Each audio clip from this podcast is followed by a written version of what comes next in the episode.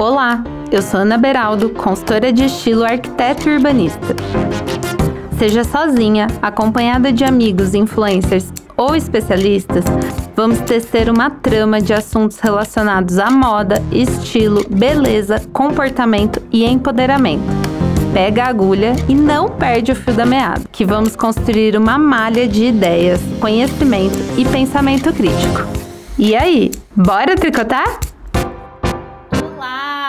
A gente está de volta com mais uma temporada do Bora Tricotar. Eu tava super ansiosa e morrendo de saudade. E aí, galera, tudo bem? Como vocês estão? Tudo bem, talvez seja uma palavra muito forte, né? Aqui eu sigo tentando manter a sanidade mental, pelo menos, depois de um ano aí de isolamento.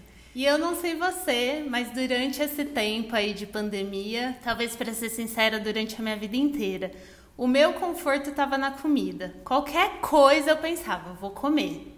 Eu comia porque estava ansiosa, frustrada, deprimida, irritada, feliz, entusiasmada, entediada. Qualquer coisa era motivo para comer.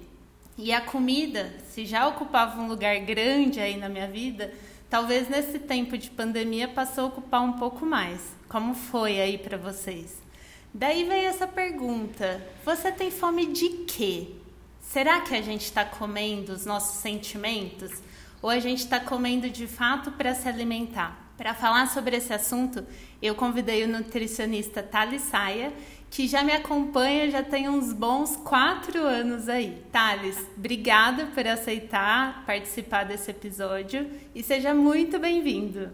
Oi, Ana. Oi a todos os ouvintes. Bom, primeiro eu quero agradecer porque é uma felicidade enorme estar podendo aqui é, conversar um pouquinho com vocês esse assunto de alimentação, que eu gosto tanto, que eu sou apaixonado aí já há tantos anos trabalhando na área, mesmo antes, né, querendo ou não, todo mundo é influenciado por alimentação. E esse assunto é um assunto que eu acho muito, muito, muito, muito gostoso a gente conversar, porque é impossível alguém que não seja influenciado pelo aspecto ambiental, pelo aspecto ecológico, em relação ao comer. Então a gente poder conversar um pouquinho, trocar um pouquinho de figurinha aí sobre esse assunto, tenho certeza que vai ser muito bacana e espero poder ajudar a todos aí, a gente poder contribuir, construir algo bem divertido, bem gostoso para hoje. Não, eu tenho certeza que hoje vai ser. Esse papo vai render muito, a gente vai tricotar muito aqui sobre esse assunto. Você é o primeiro homem convidado desse podcast, Thales. Isso é um, é uma novidade aqui. Esse sempre foi um espaço dominado por mulheres. Ó, eu vou, falar, vou ser sincero, para mim isso já não é grande novidade. Tomado um pouquinho com isso já. Eu entrei em nutrição em 2010 e apesar do meu ano eu ter entrado com, em, na nossa turma de 30, serem três homens, três meninos, a partir do segundo ano eu já era o único homem na sala. Então, assim, ter o único homem aí no universo, digamos que feminino, digamos que já não é uma, uma novidade para mim. Olha só, que louco, eu achava que era super dominado por homens. Na arquitetura também, nossa turma tinha 30 pessoas, né? E tinham três, quatro meninos. Sim. É, não, e hoje, hoje até que aumentou bastante essa relação já, cada vez mais uhum. tem homem, tem, os meninos estão entrando aí. Mas antes tinha, rolava um tabu, rolava até um certo, acho que um preconceito, Uhum. Querendo ou não, acho que até nessa, nessa, no próprio universo da, da, da moda também, que tem bastante disso, né? Sim, sim. Apesar que quando você vai para os grandes nomes, eles são geralmente dominados por homens, né? Então você vai na alta costura, os grandes nomes são de homens. Mas bom, vamos voltar, porque se deixar eu vou falar de moda e não de alimentação. Mas eu queria que você se apresentasse, então, falasse um pouquinho de você, como foi a sua relação com a comida, então, né? Desde de sempre, se ela mudou, se ela tem mudado, por que você decidiu ser nutricionista? Bora lá. Legal. Bom, meu nome é Thales, Thales Saia, eu sou daqui do interior de São Paulo, sou de São Carlos. Eu fiz nutrição em Ribeirão Preto, na USP, fiz de 2010 a 2014, cinco anos de curso, mas como todos, a minha relação com comida vem desde criança, desde bebê, né? Não dá pra gente se desligar disso, porque a maneira como a gente encara a alimentação, a construção sobre o comer, acontece desde criança, né? Então isso é até uma conversa que eu sempre tenho em consultório com pais, famílias, porque a influência familiar é muito grande, a influência do ambiente que as refeições são realizadas, seja como inspiração, seja como reflexo, é muito grande. Eu divido diferentes fases aí nessa questão da alimentação. Para mim, eu fui uma criança obesa, eu lembro até hoje quando eu fui no médico, no pediatra, fazendo aquela evolução na curva de peso por altura, mostrando para os meus pais, falando: Ó, oh, o filho de vocês é obeso. É querendo ou não uma coisa que, que marca, né? A gente nem tem consciência exatamente do que é obeso naquela idade, mas a gente sabe que tem alguma coisa errada. Soma com piadinhas na escola, que é inevitável nessa época da, da, da, da vida. Fui de uma criança obesa a um período que eu procurei por influência dos meus pais, claro, um atendimento com um nutricionista, isso na faixa de 11 anos, que foi quando eu tive uma mudança em relação à alimentação muito grande.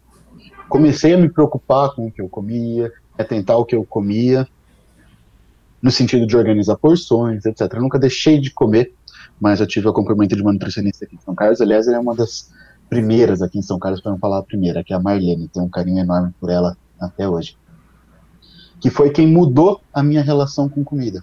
Né? Eu sempre fui uma criança que comia de tudo, né? Claro, a gente nunca escolhe comer salada, mas eu comia, eu não tinha problema em comer fruta, etc. Mas eu também era uma criança, digamos que mimada. Eu era neto único, cresci como filho único, e comida é uma coisa que serve como carinho, serve como demonstração de afeto de todos os lados, né? Sim. Então, assim, por exemplo, muito, muitos momentos que eu tenho de lembrança com a minha avó comida, por exemplo, era uma coisa que estava presente. Seja uhum. num dia de chuva, fazer um bolinho de chuva, seja Kinder Ovo que ela comprava para mim, ou diversas coisas relacionadas à comida. Né? E em casa também, com os pais. E, e nisso, num ambiente aí que eu sempre fui ativo, sempre gastei muitas, muita energia, sempre fiz tudo quanto é esporte, mas me levou a ganho de peso. Depois dessa fase aí de adolescência que eu comecei a ter essa consciência com a comida emagreci, continuei fazendo atividade física. Mais tarde, aquela idade da, do adolescente de 14, 15 anos, academia, porque quer ficar com o corpo mais bonitinho, etc. E cada vez eu fui mais, me apaixonando cada vez mais. Sempre na ideia do esporte, porque o esporte sempre esteve presente na minha vida, eu sempre gostei da competitividade. E não nego, quando eu entrei em nutrição, a minha ideia, o meu foco era nutrição esportiva. Aquela coisa até um pouco é, não real, porque a gente sabe que nutrição esportiva, aquela coisa que eu imaginava que ia trabalhar só com um atleta de alto nível, não é uma realidade aqui no Brasil. Uhum. E sinceramente também hoje já nem é o que me atrai tanto. A partir do momento que eu me formei, mudei muito minha concepção sobre alimentação, passei a conviver cada vez mais com pessoas com problemas de alimentação, uhum. no consultório mesmo. Eu comecei a perceber que a parte comportamental, ambiental, social da alimentação me despertava muito mais vontade de trabalhar, fazia meu olho brilhar muito mais para influenciar aquela pessoa, para ajudar aquela pessoa, do que ajustar tantos gramas a mais ou a menos de um carboidrato para que um atleta tivesse um melhor rendimento. Uhum. Aí foi uhum. quando eu me apaixonei nessa área da nutrição comportamental, porque eu percebi que ali eu fazia diferença. Eu podia fazer realmente diferença para pessoas que nem foi feito para mim e eu nem tinha percebido. Uhum. Né, depois Sim. que comecei a cair a ficha, por conta da minha infância. Mas foi nessa época que eu comecei a entender o quanto eu podia fazer diferença com comida, com uma coisa que é parte do dia a dia de todo mundo. Para mim fez muita diferença. Depois eu vou contar um pouquinho do meu caso, mas a minha relação com a comida, e aí eu vou contar um pouquinho da minha história também. O Thales já sabe, mas acho que muitas pessoas não sabem. Eu lembro de ter ido a primeira vez numa nutricionista, eu tinha mais ou menos 12 anos. Eu te confesso que eu não lembro se foi é, uma vontade minha de falar para minha mãe me levar ou se alguém falou que eu tinha que ir. Só sei que fomos. E ela montou uma dieta, sabe, comum, assim, pão com leite café da manhã, uma fruta antes do almoço, depois o almoço normal, arroz, feijão, carne, salada. Só que chegava, por exemplo, no lanche da tarde, era uma fruta. Até hoje, pera e maçã é uma coisa para mim que me dá até um arrepio na espinha. Eu como, mas eu lembro muito daquela época, assim, porque era isso. Ou era uma pera ou uma maçã. Só que meu irmão sempre foi uma pessoa muito magra. Meu irmão foi magro a vida inteira. Comia o cabo da panela e tava lá e era magro. E eu não. Então imagina, minha mãe pro meu irmão fazia bolo, fazia, sei lá, um bolinho de chuva, alguma coisa, e ela punha lá a maçã para mim. E eu falava, meu Deus, por que que ele vai comer bolo e tal e eu vou comer maçã? E aí, durante um tempo, eu associei fazer dieta com algo punitivo. Eu estava sendo punida, né? É como se precisar emagrecer fosse uma, sei lá, é isso, uma punição, sabe? Você não pode comer o que você quer. E aí não tinha questão de quantidade, né? A gente não não falava sobre isso, tinha que comer aquilo que estava naquele plano. Enfim, eu, eu fui com essa relação até estar tá na faculdade.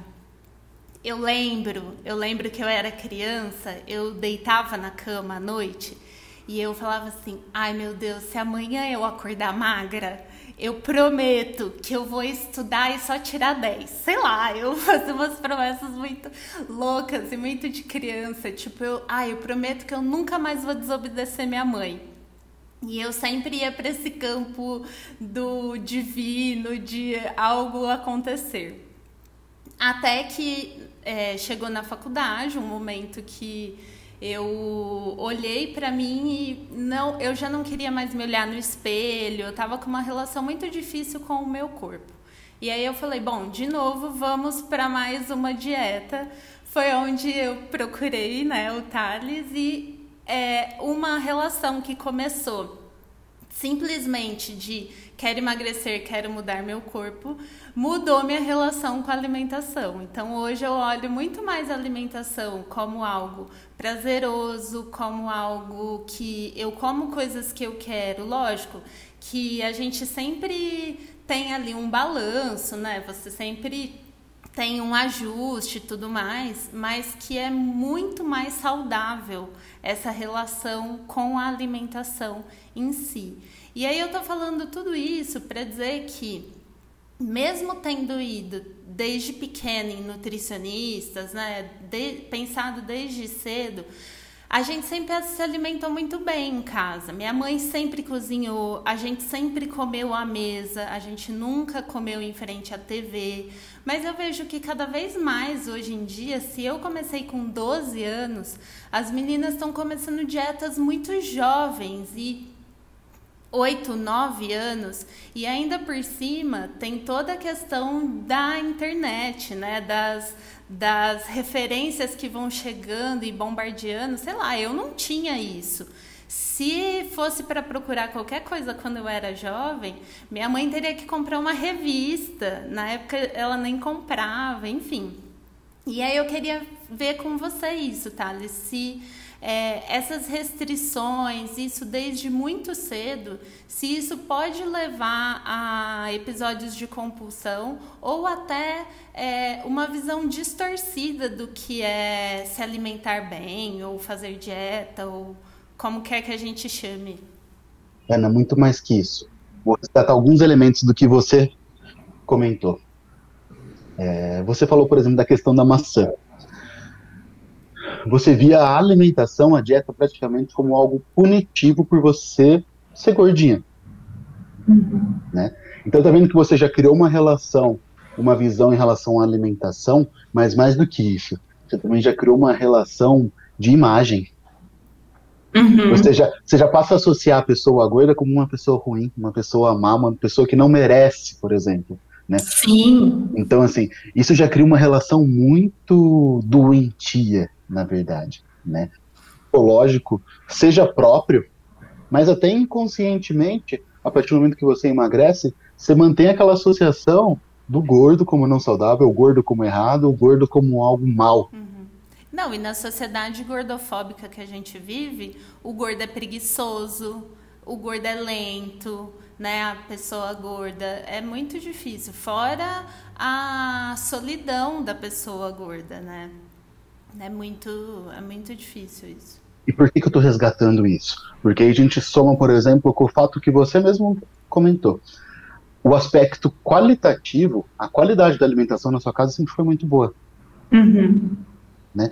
Mas dá para a gente falar, por exemplo, que a sua construção de alimentação, a sua interação com comida desde criança foi saudável? Apesar de você sempre ter acesso a alimentos e hábitos saudáveis? Então, acho que não. Porque eu associava a alimentação a essa tapar buracos de outras coisas. E por quê? Porque alimentação não é somente sobre comida. Nutrição não é sobre comida. Uhum. As pessoas falam, ah, o que, que nutricionista faz? O nutricionista fala o que comer. Não é só sobre isso. Não, a dieta não é só sobre o que se come. Uhum. Mas é uma relação. Como que você se relaciona com a comida, como você se relaciona com o seu corpo, como que você se relaciona com as pessoas que estão influenciando na sua alimentação. Uhum. Você tinha bons hábitos, você comia sempre à mesa, sua família fazia comida de qualidade, você tinha acesso a bastante produtos em natura, pouco acesso a alimentos industrializados, e mesmo assim a sua construção de alimentação não foi boa, porque o aspecto psicológico em relação ao encarar a alimentação não era saudável. Não, e outra coisa, né? Olha, eu tenho, né, como eu disse, o meu irmão é quatro anos mais velho e a vida toda ele foi magro, assim, e é, a nossa relação foi diferente. Tudo bem que tinha uma relação diferente também. Meu irmão podia sair e brincar muito mais fora de casa, eu não podia porque minha mãe tinha medo. Tudo. E assim, eu, é, minha mãe escuta aqui o, o podcast, eu não quero que ela pense que eu culpabilizo ela, eu não culpabilizo. Porque na verdade ela tomou as decisões que ela achou melhor naquele momento dentro da sociedade que a gente vivia, machista, é, gordofóbica. Então eu lembro que eu escutei a vida inteira assim: ai, você é bonita de rosto, mas você precisa emagrecer. Ou seja, eu comecei a compartimentar meu corpo. E isso foi se refletir mais lá para frente no processo de emagrecimento. Primeiro que eu associava a felicidade à magreza. Então, primeiro que eu achava que eu só ia ser feliz quando eu fosse magra, ou que eu só ia conquistar não sei o que quando eu fosse magra. E aí, quando eu comecei a emagrecer, eu comecei a compartimentar o meu corpo. Eu olhava referências e eu falava, ah, eu quero o braço de não sei o quem, a barriga de não sei quem. E nunca de fato olhava para mim, né? O que que eu quero? O que que é bom para mim? Isso também foi uma coisa que foi mudando ao longo desse período aí de, né, de, de reeducação ou, sei lá, de, de reencontro aí com a comida. Perfeito, perfeito.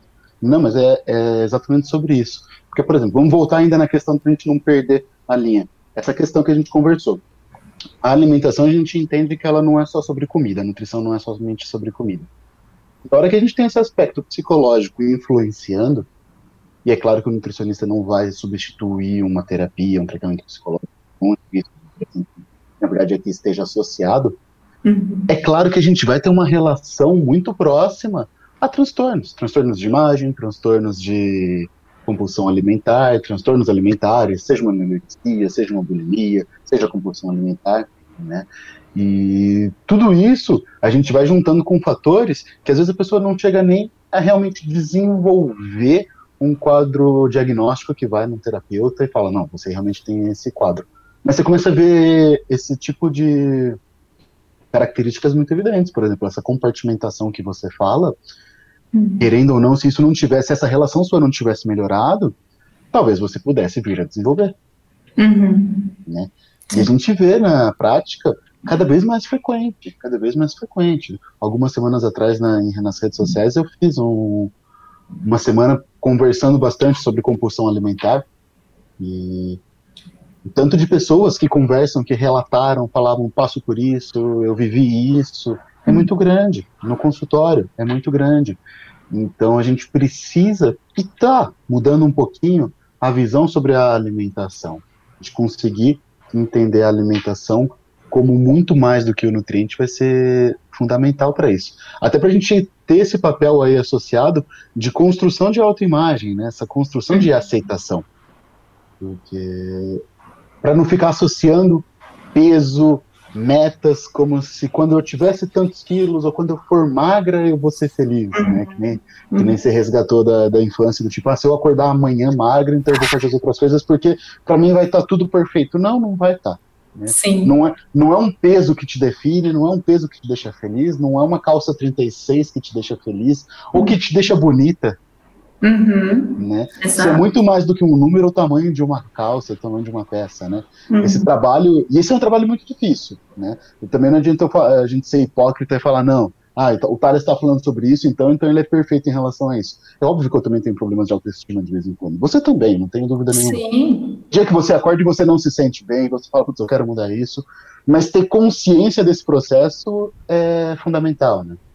Sim. E eu não sei com você, Thales, mas eu acho que essa as redes sociais, elas acabam intensificando isso, porque primeiro, a gente acompanha e segue a vida de pessoas que às vezes postam e falam muito sobre isso. Eu acho que a questão do corpo e da alimentação, ela tomou uma proporção muito grande na nossa vida. Eu acho que existia isso, mas talvez com a história das blogueiras fitness e desse boom que teve alguns anos atrás, isso tomou uma proporção muito grande, né?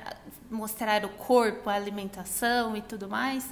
E eu não sei, eu até queria que você comentasse um pouco disso, como isso se reflete no seu consultório, como isso chega, porque eu nunca vi tanto as pessoas com tanto medo de se alimentar eu fiz esses tempos um Reels mostrando como fazer doce de leite no, na panela de pressão e vieram comentando, tipo, nossa, mas você é consultora de estilo e você ensina a fazer doce de leite, tipo, né? Como se né, tivesse que estar associada à magreza ou, ou ser magra a pessoa não pode comer doce de leite. Às vezes eu posto uma comida ou outra, fala, nossa, mas você come carboidrato à noite?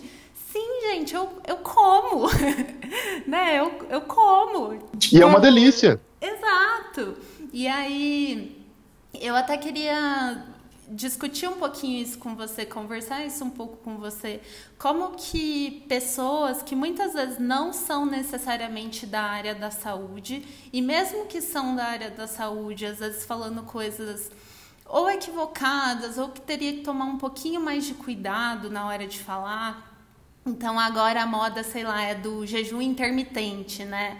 E eu entendo que é uma possibilidade, é uma, sei lá, uma técnica, não sei se poderia falar dessa forma, mas que que pessoas que às vezes estão seguindo isso colocam e a outra vê como uma verdade, adota para si, não dá certo, vira uma loucura e a gente está cada vez mais confuso na hora de comer, né?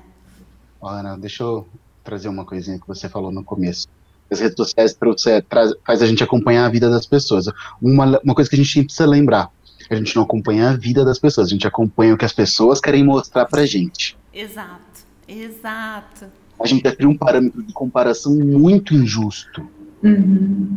Né? Porque você vive a sua vida, então você vive os seus momentos bons, você vive os seus momentos ruins o momento que você está é, acompanhando ali do, da blogueira, do blogueiro, no Instagram, ou seja, do seu amigo, da sua amiga, uhum. né? Às vezes você admira a sua amiga, não precisa nem ser a blogueira. Uhum. É um momento bom. Realmente ela vai postar ali o momento de dificuldade. Uhum. E também é um momento agudo, é uma foto, é uma imagem, uma visualização que, na verdade, aquela, aquela foto às vezes nem é real, às vezes é tratada, etc mas é uma situação aguda. O que ela passa para estar tá ali, para estar tá vivendo aquilo, não é sobre felicidade. Não é porque ela está uhum. sorrindo, linda e bela e admirável na foto, que ela dorme feliz, linda e bela. Que ela dorme, né? Que ela está feliz por conta disso. Então, isso é uma parâmetro de comparação muito importante que a gente já precisa entender. Que às vezes cria essa confusão que eu acho que é muito importante. Agora, quando eu trago isso para o meu ambiente de consultório, né, a questão mais na profissão, é, é legal, né, para mim isso é muito legal, na verdade, porque teve uma transição muito marcante. Quando eu comecei, eu tinha um público, e hoje eu já tenho um público com características muito mais específicas. Uhum. Porque muitas vezes eu tinha que fazer o trabalho de convencimento dos meus pacientes. Fazer a pessoa entender, olha, esse medo de carboidrato que você tem não se justifica. Deixa eu te mostrar, ó, carboidrato, lembra? Carboidrato tem 4 gramas, tem 4 calorias por grama. A gordura que você está utilizando por ser uma rotina low carb tem 9. Então, nessa sua mudança aí que você acha que você está sendo mais interessante, de fazer uma dieta low carb para emagrecimento, você está consumindo muito mais calorias do que se você comesse arroz e feijão no seu almoço e na sua janta. Então, eu tinha que fazer um trabalho de convencimento em relação ao meu paciente. Eu tinha que mostrar para ele diversas construções, diversas situações que ele já estava errando, coisas que não faziam sentido para o objetivo dele, uhum. para conseguir fazer o meu trabalho. Então, de certa maneira, eu tinha um, um trabalho dobrado. Hoje esse público ainda existe. Hoje esse público, aliás, provavelmente está até maior. Né? Esse acesso à informação está cada vez maior e as pessoas estão cada vez mais procurando isso. Só que o que ficou, o, o interessante é que até pelo meu trabalho, pela minha proposta, a maioria, muitas pessoas, muitos pacientes que vêm me procurar hoje já vêm conscientes disso. Ai, não é, não é raro, por exemplo, na primeira consulta, alguns pacientes me procuram, Thales, eu vim te procurar porque eu quero perder o medo de comer carboidrato. Nossa, então é real, né, esse medo? Ele é real. Total, total, total. total. Mesmo com essas pessoas, é um trabalho difícil. As pessoas aí mesmo tendo consciência, me procurando com isso, ainda tenho medo. Né? A gente tem que fazer uhum. aquele trabalho devagar para que a pessoa passe a entender sentir no corpo mudança, sentir evolução e conseguir progredir. Mas é muito real, né? é uma coisa que é muito forte. A gente tem uma influência muito forte dessas nesses fatos aí, nessa, uhum. não fatos na verdade, né? Nesses mitos aí que são relacion, criados em relação à alimentação. Aí nisso aparecem diversas propostas. A gente pode conversar sobre gente, a gente pode conversar sobre low carb, a gente pode conversar sobre todas as possibilidades aí a respeito de dieta. O que a gente precisa entender sobre a maioria delas é o seguinte, que não significa que uma seja melhor ou que uma seja pior, ou que só exista uma possibilidade. A gente tem que entender o que, que faz sentido para aquela pessoa. Uhum. Então, assim, independente se for jejum, independente se for low carb, independente do que for, a gente precisa ter consciência. Mudanças no nosso corpo demandam tempo. Então, se a gente quer mudanças reais, mudanças que a gente se mantenha, a gente precisa que os hábitos que a gente faz se mantenha. Uhum. Então, assim, se você fizer uma dieta louca, quatro semanas para perder tantos quilos, você vai perder quatro aqueles aquelas semanas. Mas se você voltar a fazer o que você fazia antes, você vai recuperar. Uhum. Então, muito mais interessante, muito mais inteligente é você sempre encarar a alimentação, a dieta e pensar. Faz a pergunta para você: eu me vejo fazendo isso? Até o final do ano, eu me vejo fazendo uma proposta parecida com essa? Eu vou ficar sem arroz e feijão até o final do ano? Não. Então, para, deixa eu repensar e entender como que eu vou fazer esse processo. Uhum. É sobre processo, não é sobre objetivos. Sim. Como se faz? Isso que é o principal ponto. O que eu percebo, eu acho que para você talvez aconteça mais ou menos a mesma coisa que acontece para mim. As pessoas elas querem resultados imediatos. Então, se vê na outra pessoa, é, não olha o processo. E a rede social ela também causa isso. Porque, como você falou, eu também penso exatamente isso. É uma foto de um momento escolhido e editado por aquela pessoa. Então, a mesma coisa eu penso em relação à roupa, né? Que a pessoa fala, eu quero jogar meu guarda-roupa inteiro fora e comprar outro novo. Gente, isso não acontece, né? Porque o montar um guarda-roupa que você se identifique é um processo. A gente vai montando isso aos poucos, porque o nosso estilo, assim eu imagino como alimentação, é, a gente tem um objetivo, mas é um processo. A gente vai mudando, vai construindo, vai fazendo acontecer. E às vezes a gente olha alguém, principalmente eu, vai, vou vou falar da minha área, em relação à moda, a gente olha alguém com um guarda-roupa gigantesco, cheio de roupa, e acha que, ela, que aquela pessoa é super feliz porque ela tem muitas opções e tudo mais. E na verdade, às vezes ela tá tão indecisa na hora de escolher algo para vestir ou tão se achando sem roupa quanto você. E com a alimentação, eu imagino que é a mesma coisa, assim. Não é magreza e tudo mais, não é sinônimo de felicidade. Porque se fosse assim, bulimia, anorexia, ou sei lá, ortorexia não seriam considerados doenças, né? A pessoa. É... você não precisaria nem fazer exames para saber se uma pessoa estava saudável ou não. Era só você olhar para a aparência dela e falar: ah, não, você é magra, então você é saudável. Ou é, a gente precisa, pelo menos hoje eu enxergo que saúde, ser saudável, tem muito a ver com saúde mental, né? A gente precisa estar. Tá, é, estar mentalmente saudável é saúde também. Não tá desconectado né? Corpo, estilo, relacionamento. Eu acho que você enxerga muito dessa forma também, né, Thales? De tudo tem que estar tá um pouco equilibrado ali para funcionar, para a gente estar tá bem. Perfeito, Ana. É, até na questão, por exemplo, você falou do, do armário. A gente cria aquela sensação, nossa, aquele armário lindo, eu queria ter aquele closet, aqueles sapatos, né, coisa assim. Ou, nossa, eu queria ter aquele corpo daquela pessoa e eu ia ser feliz. Mas uma coisa que eu vejo muito comum é as pessoas que têm esse armário, que têm esse corpo, buscando isso, na verdade, até para suprir outras necessidades. Sim. Né? A pessoa está fazendo aquilo, às vezes, até porque realmente não se sente feliz. Uhum. Então, assim, já que eu não sou feliz, mas pelo menos eu vou ter o, o corpo, um corpo aceito, ou pelo menos eu vou ter um monte de roupa para suprir outras necessidades. E aí fica. Aí a gente consegue entender muito melhor como isso não é saudável necessariamente, né? Uhum. Porque realmente para mim é isso. A construção do saudável é algo muito grande que envolve muitos aspectos. O aspecto biológico em relação ao nosso corpo, o aspecto psicológico, é o aspecto sobre relacionamentos. Eu sempre gosto de usar essa uhum. palavra relacionamentos porque é a maneira como a gente se relaciona. Uhum como a gente se relaciona com comida, como a gente se relaciona com o nosso corpo, como a gente se relaciona com a nossa casa, como a gente se relaciona com os nossos amigos, mundo, planeta. Eu acho que assim, saúde diz a respeito de relacionamentos para mim, no meu ponto de vista. Uhum. E tornando isso tão grande, tão amplo, também fica evidente para mim como a gente nunca vai ser 100% saudável. Uhum. A gente sempre tem alguma coisa para melhorar. Sim.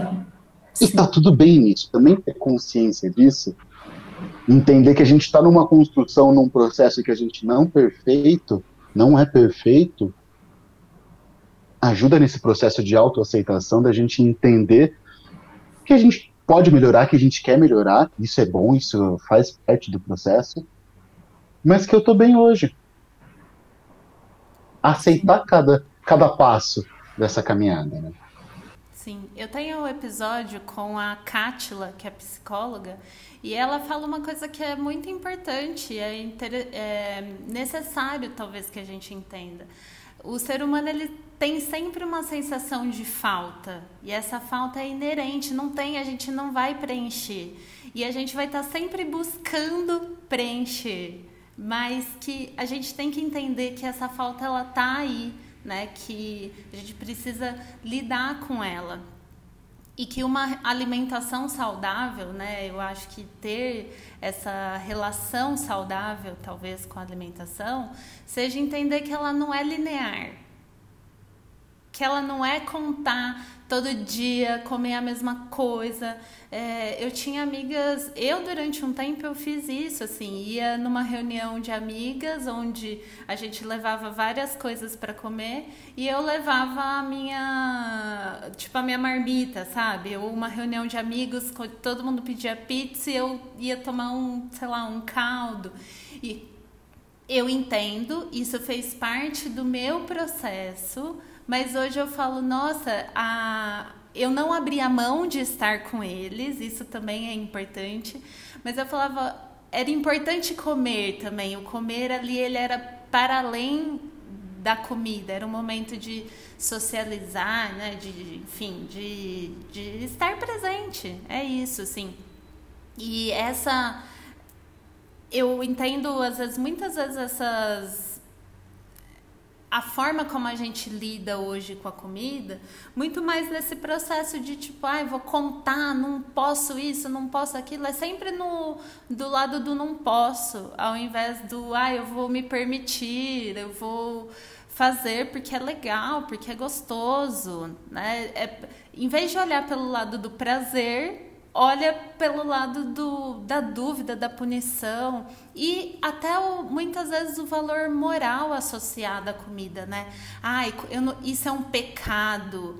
É, tem mais coisas, eu até listei algumas coisas de relações morais mesmo, de ai, é, eu, eu vou me punir se eu comer, ou então, ai, depois eu preciso ir na academia gastar, eu vou pagar um boleto, sabe? Ou até uma coisa que eu acho cúmulo, falar dia do lixo. Dia do lixo. Gente, eu, não, eu até perco a fala, porque assim, a gente vive num país com uma desigualdade social gigantesca, onde milhões de pessoas passam fome diariamente, que de fato pegam comida no lixo para comer porque não tem, desculpa, não tem comida. Aí você tá indo comer uma pizza, um lanche, um açaí, as comidas mais gostosas que existem, que dão prazer e você fala que é o dia do lixo. Aí eu, desculpa, acho um absurdo isso. Não, isso é uma coisa que eu sempre pego no pé também. Usar a palavra lixo para comida para mim não não se justifica.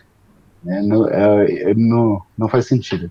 Assim, comida é amor, comida é carinho, comida é demonstração de afeto, mas comida lixo nunca. Você pode pensar em refeição livre, pode entender que tem comidas com maior densidade nutricional, com maior qualidade, mas comida lixo realmente é o tipo de termo que eu também não, não gosto e não, não aceito que se use. Ana, eu já fui esse cara chato da comida, da alimentação, da dieta. Eu também. Eu já fui, eu já fui esse cara chato que fazia para mim e que achava que as outras pessoas também tinham que fazer. Eu tinha, principalmente quando principalmente influenciado pela questão da nutrição esportiva, essa coisa idealizada que você busca perfeição, eu era o cara do tipo, não, você não pode ficar, pô, você vai comer doce, você vai comer isso, vai comer aquilo. Claro que isso principalmente na época da faculdade. E você vira uma pessoa chata, né, Thales? Chata, que ninguém quer conversar com você, ninguém quer é. comer com você. As pessoas vão ter medo de comer com você. E você começa a julgar a alimentação do outro. Exatamente. Por exemplo, é... aí já vou até trazer um aspecto pessoal, assim, familiar. Por exemplo, a relação com a minha mãe com a alimentação. Minha mãe provavelmente vai escutar isso aqui, então beijo, mãe, te amo. Amo as mães que escutam. Já são as melhores. Mas a minha mãe, ela teve uma construção com comida totalmente diferente da minha. Uhum.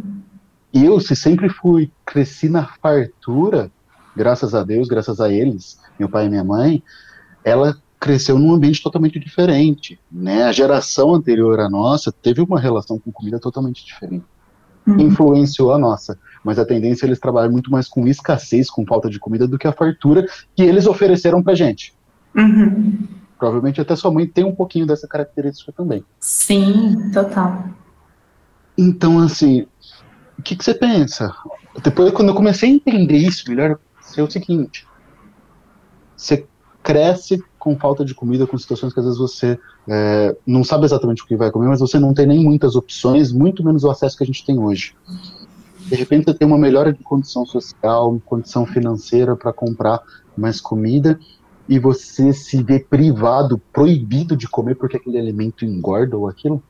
Não, eu vou mais é comer mesmo porque eu mereço. Também Exato. cria. E daí essa questão do merecimento já cria essa questão da. Está tá associado também com essa questão proibitiva. Tem os dois extremos.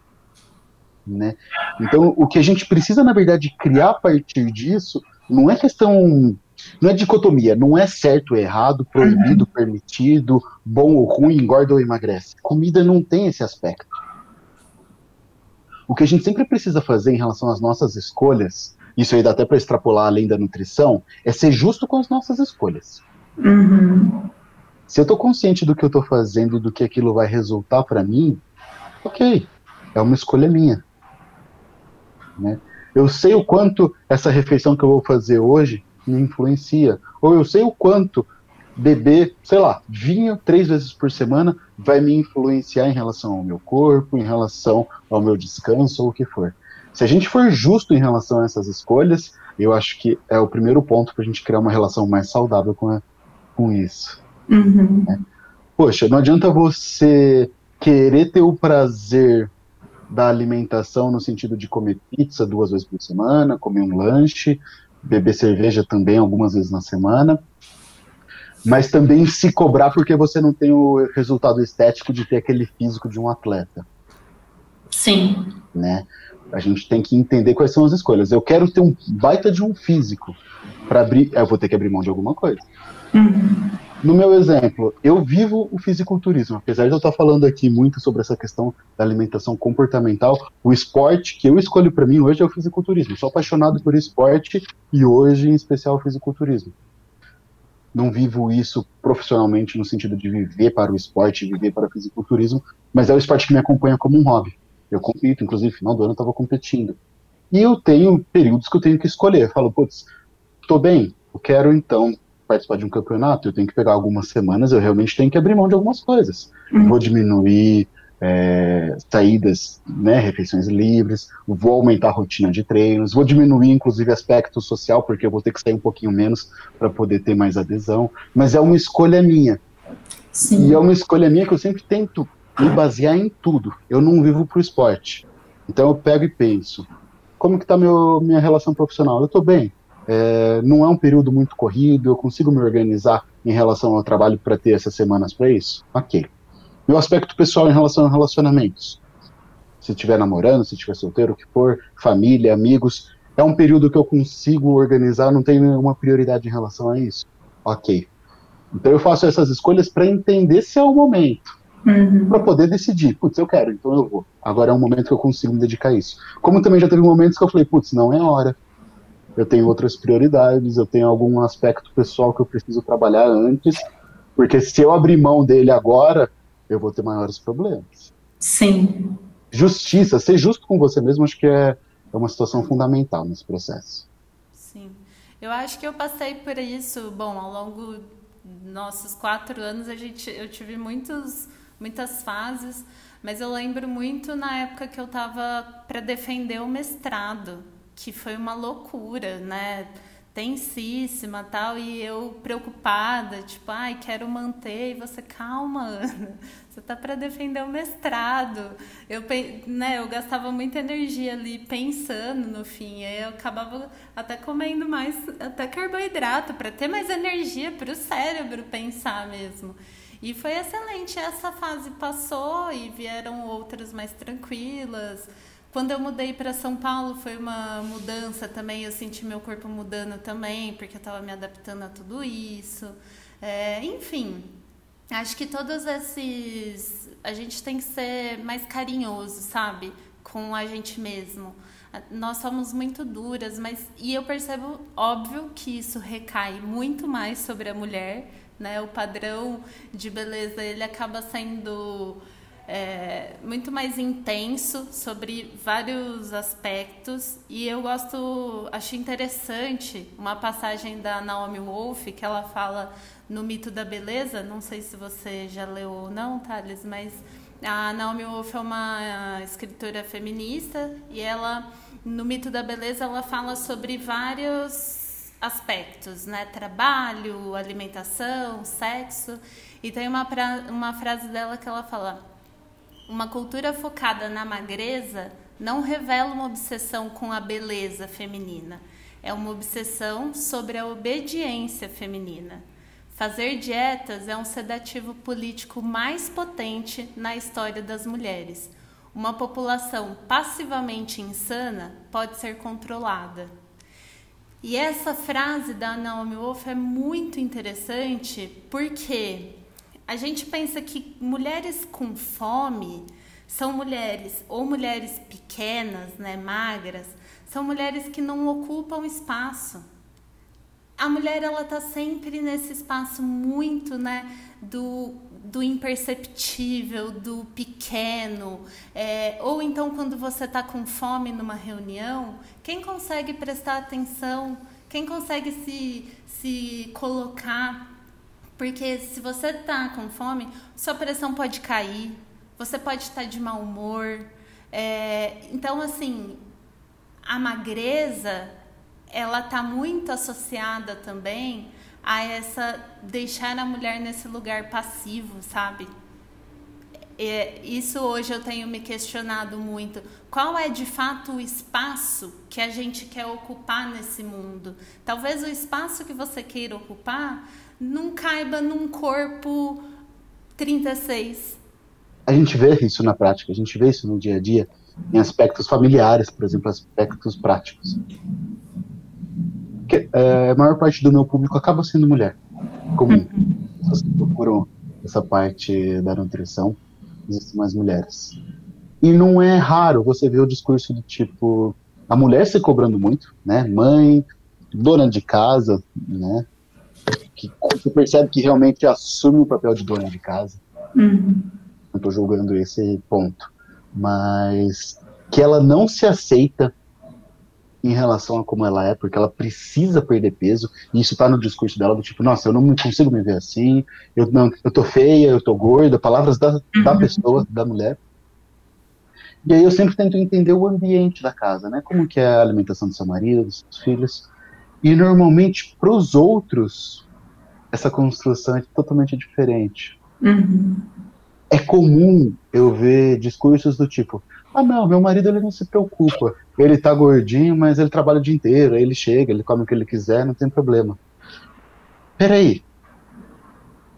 Me explica melhor. Por que que pra ele não tem problema e pra você tem problema? Tudo bem, se ele não se preocupa, tudo bem, é uma característica dele, legal. Não tô falando que ele deveria se preocupar. Mas por que você se preocupa pra você, você se cobra tanto e pra ele você acha normal? Né? Sim. E isso, querendo ou não, traz esse aspecto da nossa cultura mas- machista eh, junto, né? Essa Uhum. questão do padrão de beleza também é muito machista, não dá pra gente negar. Não dá pra gente negar.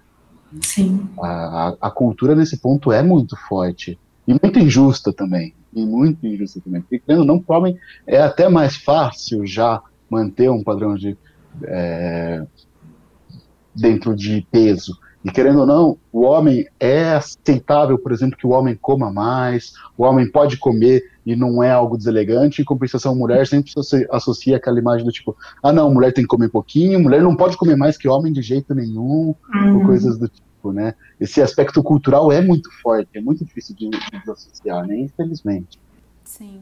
É, na, esse livro é muito interessante porque é, a Naomi Wolf fala exatamente isso, que a beleza, no caso, ela é o último bastião que segura as mulheres nesse no como fala, vamos dizer assim, de ter conquistado plenamente os seus direitos em relação aos homens, né? Então, a gente já conseguiu votar, a gente dirige, a gente trabalha, a gente está quase alcançando aí a paridade de salários, mas a gente ainda vive nessa sociedade focada e obcecada né, pela beleza feminina. Então agora é mil cremes para não envelhecer, o corpo sarado e tudo mais. E a gente tá ficando doente, né? A gente tá ficando voltando à ideia, ideia lá dos das pessoas compartilhando as suas alimentações e as suas rotinas. Primeiro que tem gente que vive para isso, né? A pessoa tem anúncios patrocinados, fecha parcerias exatamente para divulgar e para falar sobre isso. Não adianta a gente querer na nossa rotina onde trabalha, estuda, tem relacionamentos, enfim, não que a pessoa que faça isso não tenha, mas o trabalho dela é divulgar e fazer falar sobre isso. Então eu que trabalho, sei lá, 12 horas por dia como consultora de estilo, se eu trabalhasse 12 horas por dia para falar sobre corpo e alimentação, talvez eu conseguisse chegar naquele objetivo, né? E hoje eu entendo hoje o esporte, a alimentação, eles ocupam é, pedaços na minha vida que tem que ocupar. Lógico que tem vezes que eu tô mais estressada, mais ansiosa, como eu falei, sim, ainda é o, comer ainda é um tapa-buraco em alguns momentos. Mas eu entendo esses momentos, eu abraço eles, eu falo, olha, eu tô te entendendo. É, é, tipo um cachorro que tá ali do meu lado, sabe? E eu falo, tá, eu tô te vendo, hora ele tá ali dormindo na caminha, hora ele tá aqui brincando comigo. É tipo isso, assim. É a mesma coisa essa relação. Hoje eu entendo que tem dias que eu preciso comer mais. Tem momentos, eu na minha TPM eu enfim, eu já percebi que precisa ter um pouco mais de doce. Mas é, entender, eu acho que antes eu nem entendia o que era fome e o que era vontade de comer.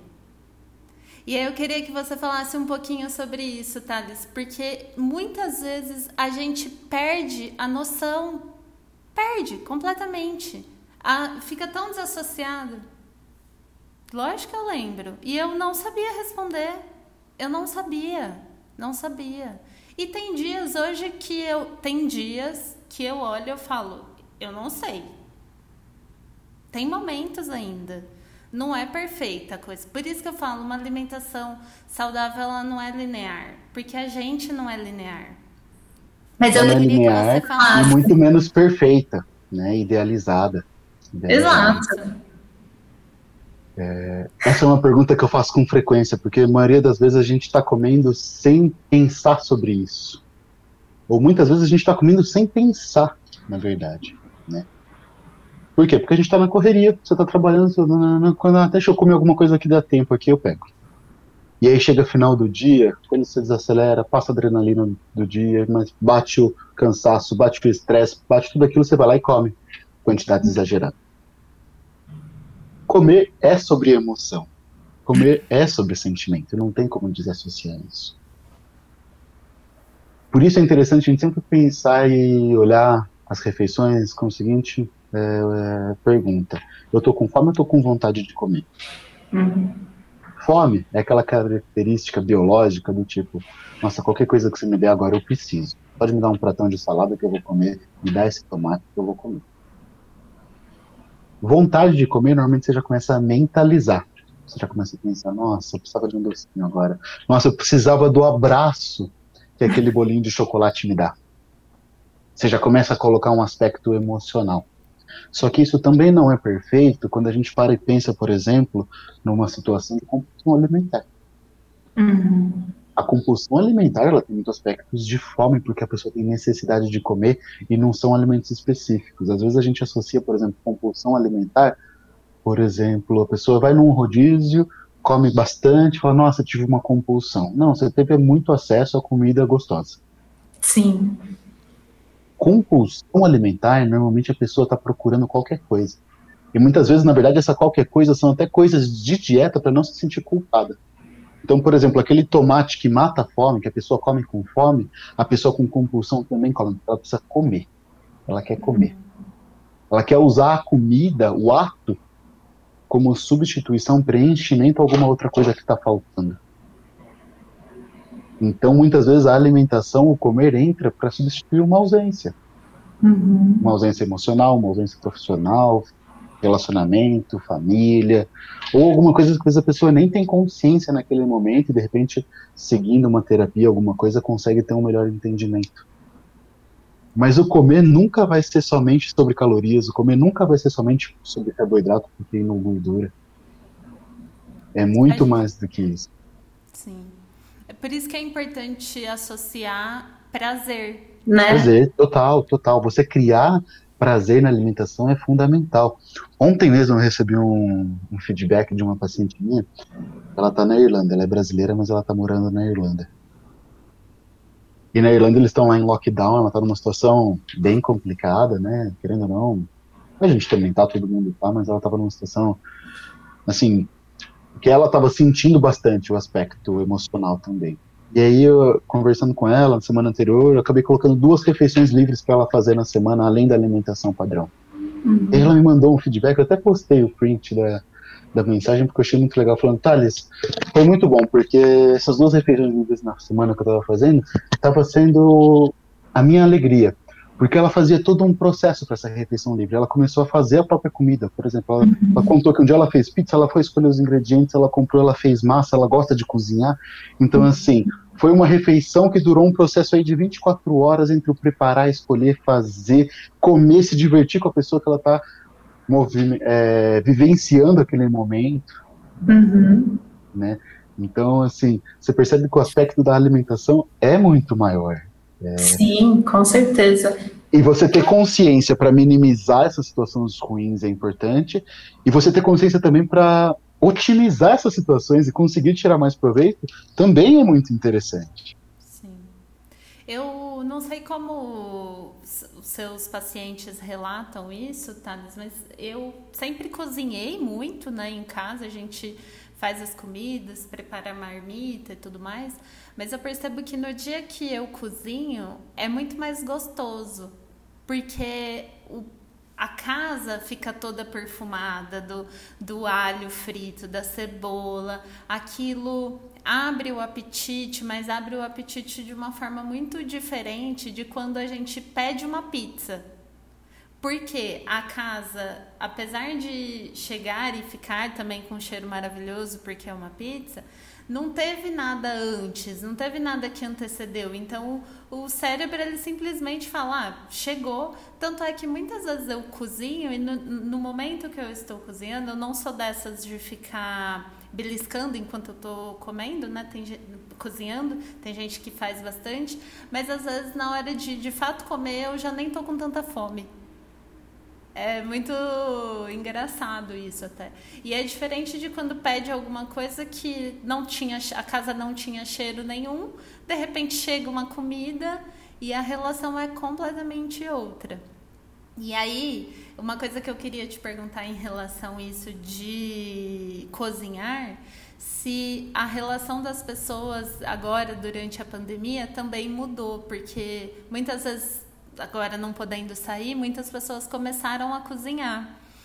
Se a relação com a comida também mudou e se comer é, de forma saudável, no sentido de fazer a sua própria comida e tudo mais, se é mais caro. Porque eu escuto muitas pessoas justificando, tipo, ah, eu não faço dieta porque dieta é caro. E aí eu queria que você falasse sobre isso. Perfeito. Mudou bastante essa relação com comida nos dois aspectos. Teve gente que partiu. Porque assim, também não dá pra gente unificar todo mundo como se todo mundo estivesse vivenciando esse cenário nosso da mesma maneira. Tem pessoas que estão trabalhando menos, tem pessoas que estão trabalhando dez vezes mais, né? Então, assim, o contexto de cada um é muito diferente. Mas tem muita gente que conseguiu se aproximar desses momentos de cozinha, de fazer as refeições com mais calma, conseguiu tirar proveito disso. Em compensação, teve pessoas que partiram para a praticidade nos dois extremos, na praticidade de viver só de iFood, só de comida pronta e realmente deixar essa preocupação de lado, não se preocupar tanto com alimentação. E pessoas que conseguem ainda conciliar uma boa alimentação, uma alimentação saudável, mas abusando da praticidade, seja pelo fator que for. Né? Então, uhum. Então isso aí a gente, a gente vê de todos, vê de todos os aspectos. E é interessante entender, estou falando isso, entender que todos os aspectos você consegue ter uma boa alimentação. Porque às vezes a pessoa pode escutar isso e pensar, putz, mas eu estou numa correria, eu não vou conseguir fazer comida em casa, então eu não posso, a dieta não pode ser uma preocupação para mim agora, pelo contrário. Dieta, alimentação não é perfeito. Então não é porque você não tem as condições ideais e sinceramente você nunca vai ter, que você não vai se preocupar em fazer o melhor possível agora. Uhum. Né? Esse é aquele aspecto idealizado 100% e ver o que, que é possível, viável para agora. Então isso é uma é uma questão muito, muito importante. Esquece esse aspecto idealizado. Aí você. Qual era a segunda pergunta mesmo? Se comer saudável é caro. Comer saudável, exatamente. Pelo contrário, pelo contrário. O que, que é caro é que às vezes muitas associam dieta com coisas muito específicas que a gente infelizmente vê aí algumas realidades do tipo, ah, para você fazer dieta você tem que temperar com sal colhido lá no, no pico do Himalaia, no solstício de inverno da década passada, ou você tem que usar aquela folha sagrada de alecrim colhido, coisas muito específicas que não fazem parte da realidade, que são caras, mas pelo contrário, uma boa alimentação, a gente está falando de comida, uhum. tá? Se a gente está falando de, por exemplo, no supermercado, você dá muito mais preferência para as comidas, para os alimentos que você compra ao redor do supermercado. Pensa na distribuição de um supermercado. Você, teoricamente, você precisa entrar o mínimo possível nos corredores e o que você precisa do grosso da dieta, da alimentação, tá no entorno, que é verduras, legumes, frutas, arroz, feijão, carne, laticínios e etc. O básico, o básico que você conseguiria comprar numa feira, por exemplo. Uhum. E é claro, você sabe, eu gosto, por exemplo, de poder utilizar alguma coisa industrializada, poder colocar um docinho, alguma coisa do tipo, para trazer mais prazer. Uhum. Mas não é isso que é caro. O que torna, o que cria esse conceito de caro é o seguinte: a pessoa vai lá à tarde, não se organizou com alimentação, vai lá e compra um lanchinho é, na lanchonete ou em qualquer lugar de 15 reais. Mas é só 15 reais, ela não acha caro. Uhum. Agora, ela precisa fazer compras no supermercado para se organizar para alimentação e para dieta. E, é claro, você vai no supermercado hoje, você não gasta menos que 200 reais, 300 reais. O supermercado hoje realmente está caro. Só que se você diluir isso ao longo do mês, o quanto você usaria por refeição, você não usa esses 15 reais que você comprou um pão de queijo e uma coca. Exato. Né? Não. A hora que você soma, por exemplo, 15 reais todo dia no mês, você está gastando 500 reais só em pão de queijo e coca. 450 se for 30 dias. Então, assim, a diferença é a comparação. Você comparar o macro de um mês comparando com 15 dias. Uhum. né? Então tem esses dois pontos importantes que criam esse conceito de dieta ser caro. O primeiro que tem gente que inventa muita moda com coisa muito cara e que não faz sentido para a maioria das pessoas. Quer usar, pode usar. Não vou ser o chato falar que não pode usar. Só que esteja ciente que a maioria das coisas não precisa e que se você quiser ser fresco em relação a isso, ser modinho em relação a isso, seja, desde que você esteja, tenha condições de, de bancar isso, mas não entenda isso como algo essencial. Principalmente em relação a suplementos também, né, Thales? Nossa, eu, eu vejo. Tem coisas que eu falo, gente, pra que que isso serve?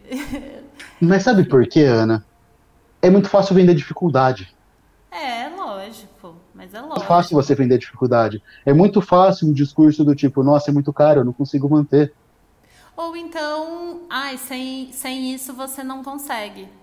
Aham. E, Né? e o seguinte, é, para você também se ver preso a certas coisas, né? Querendo ou não, um profissional que vende a dificuldade te deixa preso associado a ele. Putz, eu não consigo. Se não for a dieta de fulano, se não for aquela coisa que o fulano faz, eu não consigo. Uhum. Então ela se vê presa àquilo pra, até para manter um público, né? Sim. Então tem os dois aspectos, tanto do profissional querendo prender e tanto da pessoa de certa maneira usar aquilo como uma muleta, do tipo, ah, isso não é pra mim, eu não consigo fazer isso, né? Porque dificilmente as pessoas querem mudar o seu dia a dia, querem mudar seu hábito, mudar suas rotinas. É muito mais fácil você comprar a ideia de alguma coisa que você acrescente.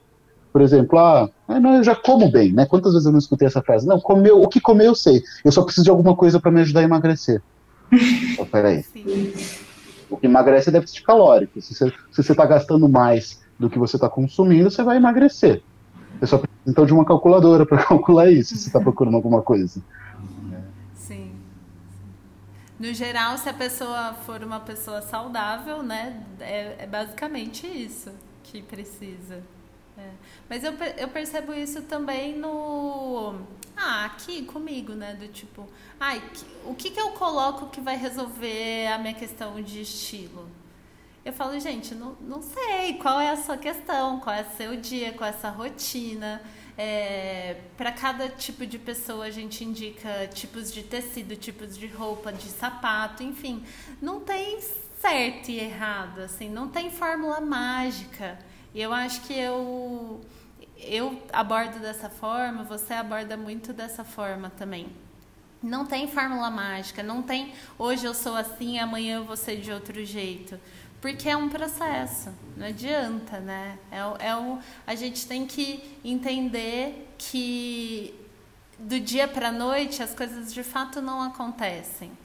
Né? Tem que parar de idealizar, de ver de uma forma, nossa, mas ele conseguiu em uma semana, tá? Com que qualidade, com, com que é, questão, que questões emocionais, né? Eu vejo muitas pessoas hoje em dia sabendo exatamente o quanto de carboidrato, o quanto de proteína, o quanto isso, o quanto aquilo que comem, mas não sabe se vai no banheiro todo dia. Fala, ai, qual foi a última vez que você foi no banheiro? Ah, não sei, sei lá. Ou então, é, no meu caso, né, por exemplo, ai, qual foi a última vez que você comprou alguma coisa que de fato você gostou? Que não foi alguém que falou para você, ah, não sei, sabe? Então, não tem, né? Encarar tudo isso como um grande processo. E aí eu queria, é, para a gente ir encerrando, que eu acho que é um papo que eu poderia ficar aqui, a gente poderia ficar mais uma hora que ia ter assunto. É, mas para quem escutou tudo isso e tá perdido, é muita informação que chega, não sabe e quer mudar né, essa relação com a comida, quer se alimentar de uma forma mais saudável, quais seriam os primeiros passos? Lógico que procurar um profissional é essencial, mas como dar o start nessa mudança de relação? Tá. É, eu acho que a primeira coisa é tomar cuidado de onde você está tirando a informação. Porque hoje a gente tem acesso a tudo quanto é tipo de informação. E eu não estou querendo dizer aqui que eu sou uma verdade absoluta, pelo contrário. Sempre foi um processo de evolução e de aprendizado. Mas é importante também a gente não criar aquele Frankenstein de querendo ir pegar um pedacinho de cada lugar. Pega um uhum. braço aqui, pega uma coisa ali, a hora que você junta virou um monstro. Uhum. Né? Então acho que uma coisa fundamental é você. Primeiro, seria interessante você ter o senso crítico de saber estudar, saber avaliar, interpretar. Mas é legal você, tendo esse senso crítico, procurar fontes, pessoas que você crie confiança por te mostrarem fontes reais, te mostrar evidência científica sobre o que a pessoa está falando, para que, que aquela conversa faça sentido para você. Então, assim, acho que um primeiro ponto é esse, não, não deixar ser aquela pessoa volátil que tem, que é influenciada por todo mundo, né, do tipo, ah, vai no nutricionista, só que aí o amigo falou, não, não é para fazer isso, aí começa a escutar o amigo, porque aí você fica perdido. Então, assim, é, é legal você ter consistência nas ideias que você está seguindo. Uhum. Segundo lugar, diminuir pressão, ser justo. Essa, essa questão de ser justo, eu sempre vou falar. Ser justo com suas expectativas, sejam elas estéticas, sejam elas de saúde, seja o que for. Entender que esse processo de mudança que você está procurando, que você quer mudar, vai demandar tempo. Né? E que isso não é um processo que você precisa, de repente, chegar com a maior velocidade possível no início. Você precisa ter consistência nesse processo. Consistência é uma palavra chave no processo. Num processo que não é linear. Consistência não é sobre não errar. Uhum. Consistência é, por mais que você fuja um pouquinho do padrão, depois você retoma. Isso é a consistência, é voltar depois do erro, ou voltar depois da fuga do padrão, da fuga do esperado. Tendo consciência disso também a gente consegue ter é, melhores resultados. E uma coisa chave, que eu acho que é independente, hoje eu, eu levo isso para mim de uma maneira muito importante, é fazer as coisas com amor. Se você está fazendo uma mudança para você, faz com amor, não faz baseado no ódio do tipo, eu me odeio, então eu preciso mudar, eu estou me sentindo péssimo, então eu preciso mudar. Olha para você mesmo com mais carinho, com hum. mais amor, que eu acho que essa construção que você vai conseguir fazer a partir disso vai ser muito melhor, vai ser muito mais bonita, vai ser muito mais saudável, e tenho certeza que os resultados vão ser muito mais, muito mais interessantes. Sim, e eu acho que eu posso acrescentar uma coisa que é pessoal, eu vivi, é também olhar para você, né? Eu passei a olhar para mim e não é lógico que toda a nossa relação ela é intermediada por outras relações e, e socialmente a gente olha e tal, mas não olhar só com olhos de ah, eu quero ser igual a não sei o quem, ou eu quero, tenho expectativa de ficar igual a outra pessoa, porque talvez você não fique. E eu vou contar rapidinho uma história que eu vivia. Quando eu estava na faculdade, eu jogava handball. e tinha uma menina que emagreceu. Ela até escuta esse podcast, ela também, ela vai saber que eu tô falando dela. Eu não vou citar nome só para não expor. E ela emagreceu e por conta de genética, ela ficou com a barriga chapada. Né, sonho das mulheres e tal. E eu olhava e falava: "Nossa, eu quero, porque é maravilhoso e tudo mais". Bom, corta para hoje. Eu fui vender algumas roupas minhas e ela se interessou. E por coincidência a gente falou nossas medidas, né, para ela ver se a minha roupa serviria nela. E a gente tem medidas muito próximas. É questão de 2, 3 centímetros de diferença hoje. E ela continua com a barriga chapada dela e eu não tenho a barriga chapada. E aí, é, não, é, não é mais um desejo tal, mas eu fico pensando, se eu tivesse vivenciado todo o processo esperando chegar naquela barriga chapada, eu ia até hoje estar tá frustrada, porque eu não ia ter chegado. Nunca, nunca eu estaria satisfeita, porque talvez isso não seja da minha genética, ou talvez precisasse, talvez emagrecer um pouco mais, sei lá eu, enfim. Mas hoje, aí olhando para mim, na minha rotina, na, na minha, no, na minha vida, no meu biotipo, é, eu tô bem comigo mesma, assim. Então, olhar, o meu braço é um braço que não é um braço fininho.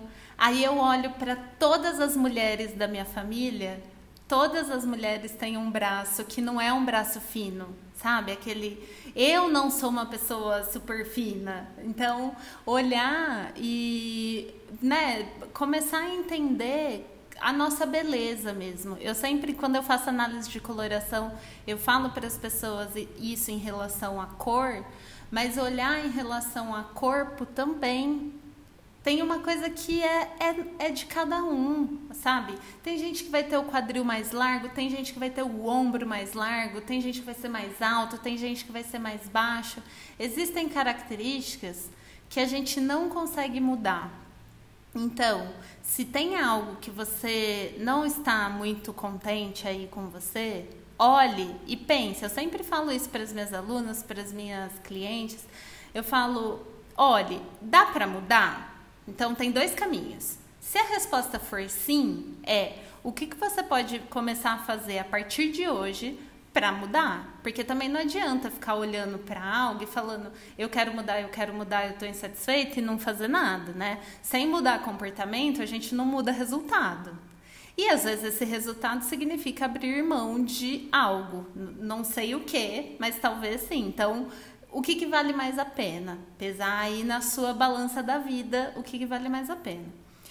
Ah, exato, exato. Aí, olhar, ah, não dá para mudar? Então, tentar aceitar isso da melhor forma possível, tentar ver referências de pessoas que têm características próximas às suas e entender que com isso a gente está contribuindo para um mundo diverso, para um mundo com belezas que não sejam padronizadas, que não sejam punitivas, que não sejam um mundo onde a gente viva a vida inteira infeliz com alguma coisa. Né? Que a gente possa achar prazer aqui nesse breve espaço-tempo que a gente ocupa nesse mundo, sabe? Acho que é isso. Não só prazer, como beleza, né? Porque beleza é uma coisa tão pessoal. Exato, exato. E eu acho que quanto mais a gente é diverso, mais a gente contribui, né, para o mundo diverso. Perfeito. E isso é muito legal, porque só, só nessa conceito, nessa construção em relação a, a prazer, alegria, beleza, dá pra gente ficar aí horas conversando, porque sai muita, muita, muita, muita coisa boa sobre isso. É, é, uma construção. A gente tem que primeiro até desconstruir muita coisa para a gente construir algumas coisas novas aí que, pra, que fariam mais sentido. Ainda bem. Thales, eu quero agradecer muito a sua participação. Daria para a gente ficar mais horas aqui falando sobre isso. E eu queria pedir para você contar agora, deixar o seu Instagram, falar como as pessoas podem te achar, falar com você é, e os seus próximos projetos, enfim, é a hora de você falar, dar, fazer o jabá. Bom, Ana, primeiro eu quero agradecer, porque fiquei muito feliz. Primeiro pelo convite, segundo pela conversa, é muito gostoso, eu acho muito legal a gente realmente ficar conversando sobre isso em vai horas por aí. Bom, para quem quiser acompanhar um pouquinho do meu trabalho, rede social, Thales Saia Nutricionista, T-A-L-E-S, saia de roupa mesmo, então Thales Saia Nutricionista. Eu estou postando conteúdo lá diariamente, tanto nos aspectos mais específicos de nutrição, trazendo evidência, trazendo base, mas também tentando trazer um pouquinho desse aspecto comportamental, de aceitação, muito importante, conversa até de uma maneira um pouquinho mais descontraída, que eu acho que as redes sociais hoje permitem a gente ter esse tipo de conversa. Para quem quiser também conhecer um pouquinho mais do meu trabalho, tem o meu site também, www.talesaianutricionista.com, sem BR. Lá tem em relação a atendimento, consultas, agendamentos. Hoje eu estou atendendo somente em São Carlos. Atendia também em São Paulo, mas desde essa história de pandemia eu não tenho ido e por enquanto eu não tenho previsão. Mas estou atendendo o mundo inteiro também nessa situação aí do atendimento online. É uma ferramenta que está funcionando super bem. Então, se você também algum tiver interesse também, pode entrar pelo site que tem lá o WhatsApp para conversar direto com as meninas, para fazer agendamento, vão passar todas as condições. E até para quem gosta do assunto, no sentido de querer conhecer mais, estudar mais, no meu site tem inclusive alguns cursos que eu disponibilizo online, que sim, eles são bem baratos, é por, por uma plataforma, um site específico, eles têm um precinho bem bacana, mas tem dois, um de nutrição esportiva, que eu ainda gosto muito, para quem gosta, quiser aprofundar um pouquinho, e tem um segundo curso que é sobre eu falo que são segredos, o nome do curso são Segredos do Emagrecimento. Porque na verdade é desconstruindo um pouquinho de mitos, mas também dando uma ferramenta para ajudar as pessoas que de repente não estão no momento de ter um acompanhamento com o nutricionista, pagar uma consulta, mas lá eles dão diversas ferramentas para você calcular gasto energético, aprender a calcular macronutrientes e você conseguir fazer uma rotina mínima, básica, padrão aí, para você ter uma boa alimentação de acordo com o seu objetivo, por exemplo, para emagrecimento. Quem quiser conversar comigo também, lá em Instagram, redes sociais, é, eu sempre fico muito feliz de ter essa interação o máximo possível, sempre à disposição, e-mail. Lá pelo site também vai ter todos os acessos. Perfeito. O Thales sempre abre a caixinha do Nutri também e sempre responde, né? Sempre se coloca de uma forma muito acessível, né, Thales? É, né, acho que precisa disso, né? A gente estou ali para agregar. Não, não dá para eu ficar exclusivamente só em consultório. Acho que quanto mais a gente conseguir criar esse, ajudar nesse conceito aí de saúde, vai ser importante. Sim, com certeza. E se você tem alguma dúvida, alguma sugestão, né, ficou com alguma questão ou quer contar a sua história, pode chamar o Thales lá, pode vir conversar comigo nas minhas redes sociais, né, underline, arroba, é, arroba underline Ana Beraldo. Ou então até mandar um e-mail aqui para o podcast, que é contato arroba boratricotar.com.br. Muito obrigada e até semana que vem. ciao